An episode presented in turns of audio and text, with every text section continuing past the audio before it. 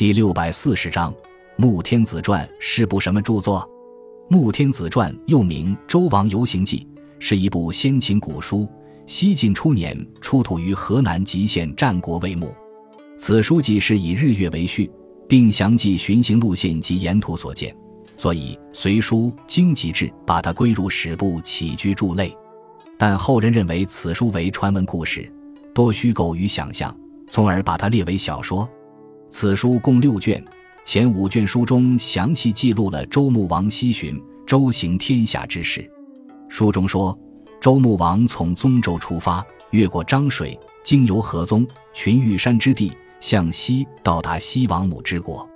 在那里，周穆王受到西王母热情招待。现代学者研究，穆王的西行路线是从洛阳出发，北越太行，经河套折而向西。穿过今甘肃、青海、新疆，到达帕米尔地区的西王母之国。最后一卷记载穆王美人圣姬之死，以及返国归葬之事。